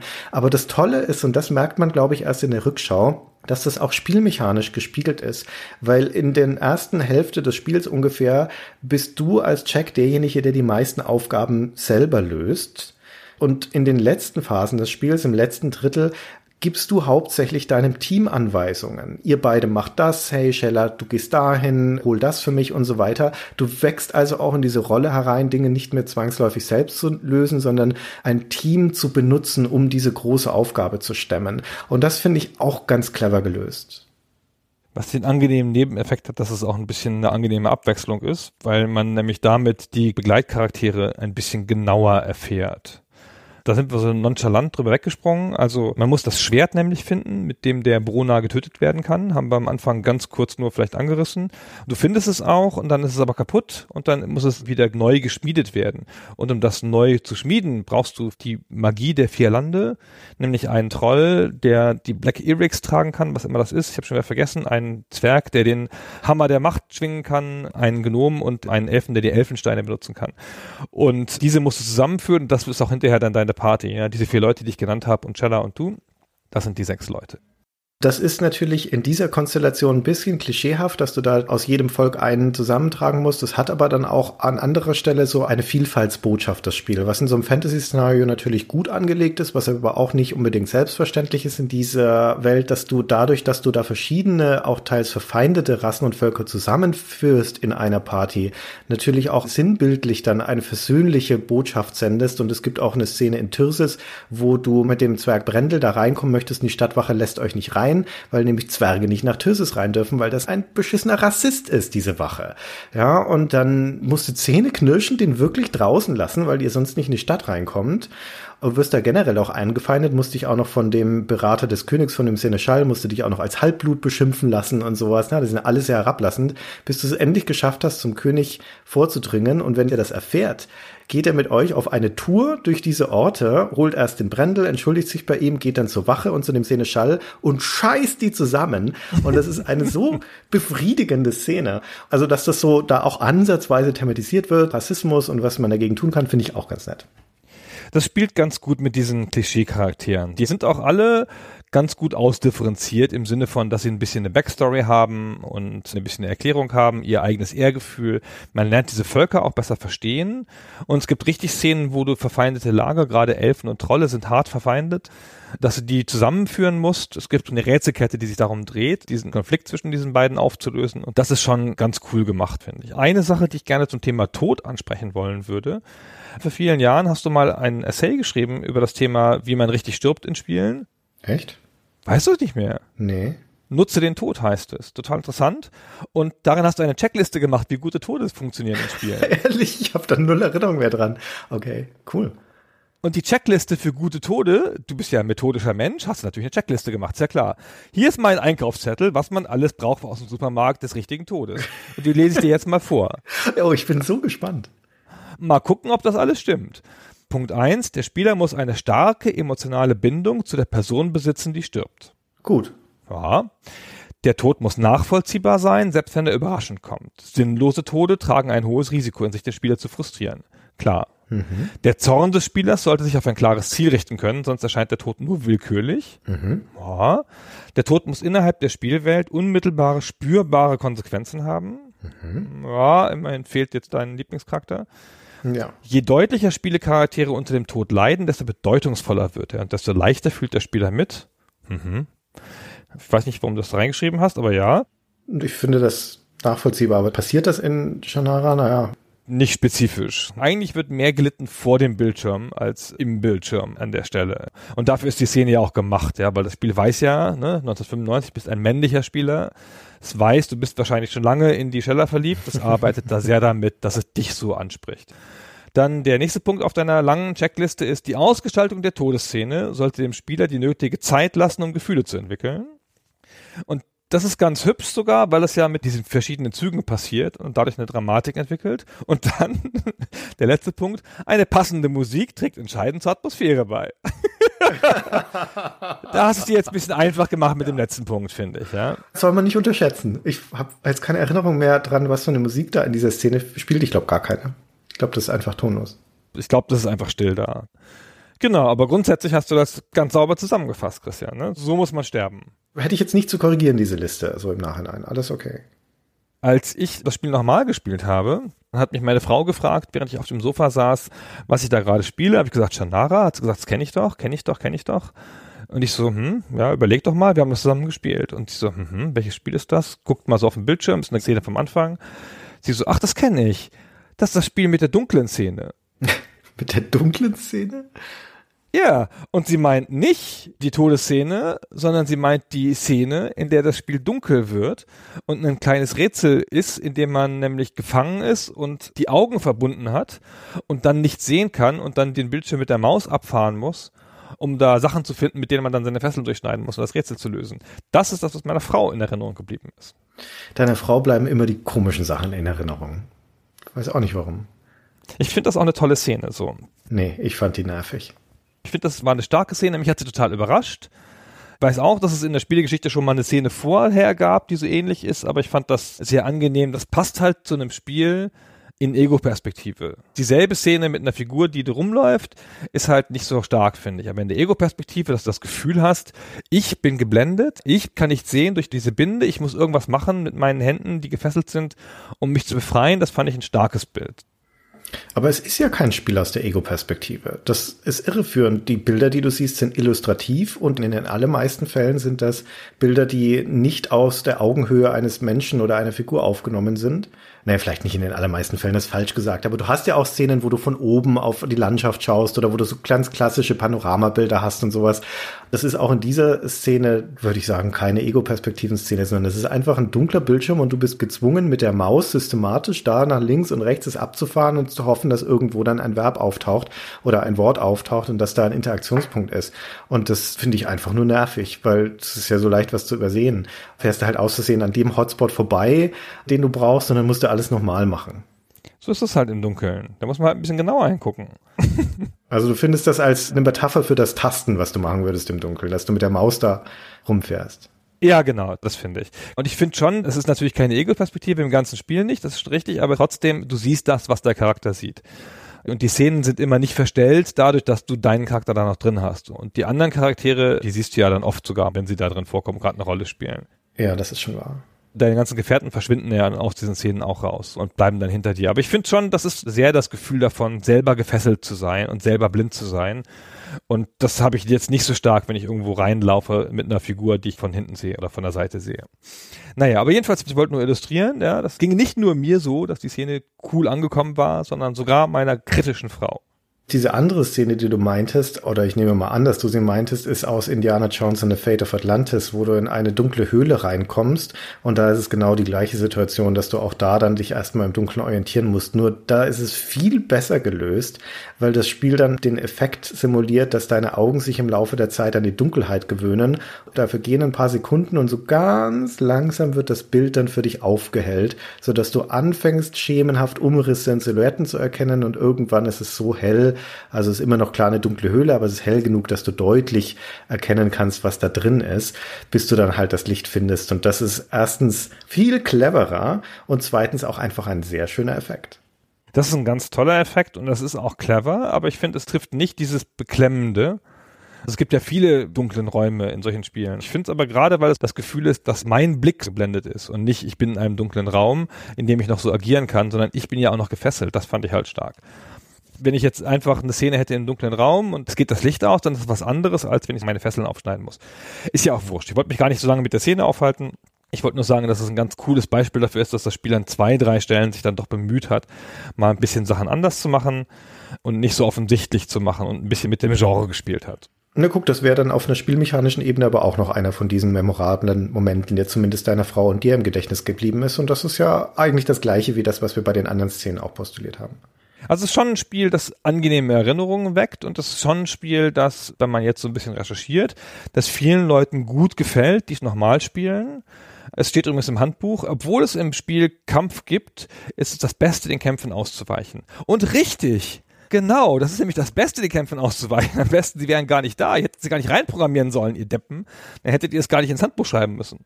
Die Kämpfe sind lästig, anstrengend, nicht sonderlich anspruchsvoll, sind stellenweise schwierig, aber das liegt dann an der Stärke der Gegner und nicht zwangsläufig daran, dass man da irgendwie interessante Entscheidungen treffen würde. Also die hätten sie sich komplett sparen können. Das Handbuch erklärt dir ziemlich ausführlich die Kämpfe und tut so, als seien die strategisch. Oder du musst halt deine Gegner ausmanövrieren und sowas, aber ist doch nichts davon da. Hast du irgendwas gemacht, außer auf Attack zu klicken, bis sie tot waren? Ja, deine Begleiter kämpfen ja selbstständig und du kannst ihnen Anweisungen geben, wen sie angreifen sollen. Dein Ziel, den Schwächsten, den Stärksten und so weiter. Und das ist die taktische Komponente in dem Kampf, das war's. Ja, toll. Naja, also da brauchen wir kein weiteres Wort drüber verlieren, wenn du mich fragst. Die machen das Spiel nur unnötig frustrierend. Also sie tragen nichts Wesentliches zur Spielerfahrung bei. Das andere Element, was mit den Kämpfen zusammenhängt, ist ja diese Karte. Du bewegst dich zwischen den Orten auf einer Karte, wie ist die Welt von oben, ziemlich stilisierte Karte, die auch gar nicht gut zur restlichen Grafik passt. Und da siehst du deine Figur so, dann musst du den Straßen lang gehen und auf der Karte erscheinen Monster. Ich bin jetzt beim Nachspielen nicht mehr sicher gewesen, ob das wirklich Zufallsmonster sind oder ob die immer an bestimmten Stellen erscheinen. Die stehen immer an bestimmten Stellen, glaube ich. Wenn sie dich entdecken, also wenn du zu nah rankommst, dann laufen sie dir nach. Aber ich hatte die feste Erinnerung an den 90ern, dass es schwierig war, denen auszuweichen und jetzt fand ich es total einfach. Weil ich irgendwie mit denen gerechnet habe und bin denen immer ausgewichen eigentlich. Aber jedenfalls, wenn sie einen erwischen, dann hat man halt die Strafe sofort, dann muss man in den langweiligen Kampf und verliert sogar noch Energie. Ja, und manchen von den Kämpfen kannst du nicht ausweichen und manchmal passieren sie auch im Storyverlauf. Also es wird einigermaßen häufig gekämpft in dem Spiel, gerade zum Ende hin. Und es wird da nicht interessanter. also ich kann mir auch gut vorstellen, dass Leute das Spiel nicht beendet haben, weil sie bei den Kämpfen ausgestiegen sind. Und das ist eigentlich ein Armutszeugnis. Denn wie gesagt, das bringt dem Spiel jetzt nichts. Das bringt keine große Dramatik, das bringt jetzt keinen inhaltlichen Mehrwert. Ja, ist mir klar, dass da überall feindliche Monster sind. Nur das einfach nur durch die Kämpfe darzustellen, statt dass innerhalb der Erzählungen in den Schauplätzen das irgendwie fühlbar wird, die Dramatik von dieser Bedrohungssituation. Aber da hast du naturgemäß, wie das so Adventure üblich ist, ja alle Zeit der Welt, um rumzulaufen und deine Dinge zu lösen und so weiter. Und bist fernab von irgendwelchen Monsterbedrohungen. Das äußert sich dann eben in diesen geskripteten oder ungeskripteten Kampfkonflikten. Also, wie gesagt, ist Quark. Bist du der Meinung, dass sie das gemacht haben, um die Welt bedrohlicher erscheinen zu lassen insgesamt? Ich kann es mir nicht anders erklären. Ich weiß nicht, was es sonst gewesen sein soll. Wie gesagt, ich dachte, es wäre einfach eine Art von Abwechslung und eine Illustration dessen, weil ich finde, die Schwierigkeit, die diese Welt hat, und weswegen das auch auf fruchtbaren Boden fällt, dieser Angriff des Bösen, das zeigt es dir viel schöner, indem du nämlich da in Tyrsis bist und die Stadt ist belagert von diesen Zombies. Klar hast du da alle Zeit der Welt, aber die kratzen an den Türen. Und du musst sie dann erst verjagen, bevor du in die Stadt kannst. Und wenn du in die Stadt willst, dann passiert das, was du schon gesagt hast. Dann kommt dieser rassistische Vorwurf, dass der Zwerg da nicht rein darf. Und das fand ich sehr stark, dass ich das Gefühl hatte, da ist eine Stadt, die sind belagert die sind misstrauisch miteinander, nicht mal die Freunde halten mehr zusammen und okay, wir sind eine Welt im Belagerungszustand. Da habe ich das eher verstanden als durch sinnlose Monsterkämpfe. Ah, diese Belagerung ist ja auch nicht dramatisch. Da ist ja auch kein Zeitdruck und es herrscht keine Bedrohlichkeit. Aber ich verstehe, was du meinst. Das eigentlich Alberne an den Kämpfen ist, verlieren ist ja keine Option. Diese Partymitglieder, die du mit dir führst, sind ja alle notwendig, um das Spiel zu beherrschen. Das heißt, du kannst es dir nicht leisten, sie zu verlieren. Du kannst dann nur das Safe Game neu laden. Das heißt, du musst den Kampf gewinnen oder das Spiel ist vorbei. Und dementsprechend herrscht da auch keine wirkliche Bedrohlichkeit, weil es geht immer weiter dann, wenn du den Kampf gewonnen hast. Und viel dramatischer wird es, wenn die Einschläge auf der erzählerischen Ebene näher kommen und wenn du Charaktere verlierst. Das tut weh. Bei Scheller haben wir es ja schon beschrieben. Später gibt's noch das Opfer von Dario. Und das passiert aber nicht in irgendwelchen Kämpfen, das passiert in der Spielhandlung. Und da wird die Dramatik dann deutlich. Und da funktioniert das. Das heißt, es hätte diese Kampfebene einfach nicht gebraucht. Nicht nur, dass sie spielmechanisch langweilig ist, sie ist auch dramaturgisch unnötig. Also sie ist ja sogar ein Fremdkörper im Spiel und sieht auch noch scheiße aus. Und sieht auch noch scheiße aus, ja, das, genau. Das kommt nur mit dazu. Ja, wenn es wenigstens das nicht wäre. Ja. Ja, gut. Okay. Also das Shannara insgesamt für uns deswegen ein interessantes Spiel und eines, das wir in so guter Erinnerung haben, weil es diese wesentlichen, wenigen starken Momente hat, die dafür wirklich stark sind und weil es ein, zwei Dinge sehr clever macht, wie wir gerade schon beschrieben haben. Und es ist in gewisser Weise auch der Schwanengesang von Legend, zumindest was die Adventures angeht. Es kommen danach noch zwei. Es kommt noch Callahans Crosstime Saloon. Das wird von dem Josh Mandel gemacht für Legend, also der damit Shannara als Helfer von den Coles seinen Einstieg gefunden hat. Und dann kommt noch John Souls Blackstone Chronicles, sind beide auf ihre Art und Weise auch okay Adventures, aber keine großen Erfolge mehr das Callahan's Crosstime Saloon insbesondere. Und dann kommt ja auch der Schwenk auf die Actionspiele Schrägstrich Shooter. Also das Shannara stellt dann da schon so einen, wenn nicht unbedingt den Endpunkt, aber schon einen der späten Punkte in dieser Legend-Geschichte dar. Das haben wir ja schon gesagt. Die anderen beiden, der Crosstime Saloon und die Blackstone Chronicles, sind auch nach literarischen Vorlagen. Ja. Bleiben sie sich wenigstens treu. Die Colts sind dann an dieser Stelle wieder raus. Die machen tatsächlich nur dieses eine Spiel mit ihren Fahrstudios für Legend und danach heuern sie wieder bei Sierra an. Da hat man sich offensichtlich wieder versöhnt und die beiden arbeiten dann an Quest for Glory 5. Und Ende der 90er, Anfang der 2000er macht Sierra die Biege, also vor allem diese Yosemite Studios, bei denen die beiden arbeiten. Und dann machen sie sich wieder selbstständig und haben dann eine lange Zeit, in der sie sich mit so Auftragsarbeiten durchschlagen und so eine eigene interaktive Webseite machen und ein paar Online-Spiele und so weiter. Und so richtig auf der Bildfläche erschienen sind sie eigentlich erst wieder 2012 mit ihrem Kickstarter zu einem spirituellen Nachfolger von Quest for Glory namens Hero U. Und auf das warten wir bis heute. Es soll dieses Jahr noch rauskommen. Es nähert sich der Fertigstellung. Vielleicht sieht man da noch mal was. Das Callahan's Crosstime Saloon ist übrigens ein sehr ordentliches Spiel, das witzig ist wieder. Es geht wieder zurück zum Humor, weil auch die Vorlage witzig ist. Also jetzt nicht haha lustig, aber schon sehr humorvoll. Und das hat bessere Reviews bekommen als das Shannara zu der Zeit, weil es wieder mehr angelehnt war an die typischen, bisschen spieltiefer und extravagantere Rätsel und sieht toll aus für die Zeit. Hat schöne Pixelgrafik, ja. Also wie gesagt, hat offensichtlich keine Sau interessiert, das Spiel. Das ist auch ein echtes Sammlerstück. Wenn man da ein Original zu Hause stehen hat, zufällig davon, dann gut aufheben, ja, das ist schon Geld wert.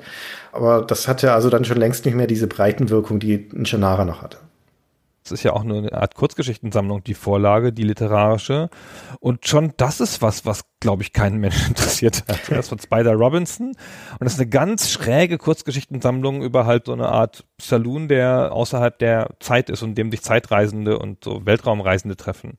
Sehr crazy. Na gut. Aber das ist ja schon nicht mehr Shannara. Genau. Genau. Haben wir noch was zu sagen zu Shannara oder geben wir das Wort wieder an unsere Hörer?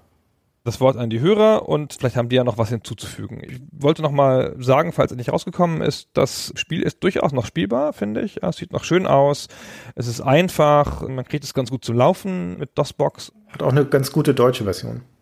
Also ihr könntet das alle noch mal ganz gut spielen, wenn wir es jetzt nicht so schadhaft gespoilert hätten. Das tut uns leid. ja. Dann vielen Dank fürs Zuhören und bis zum nächsten Mal. Bis dann. Tschüss. Ciao.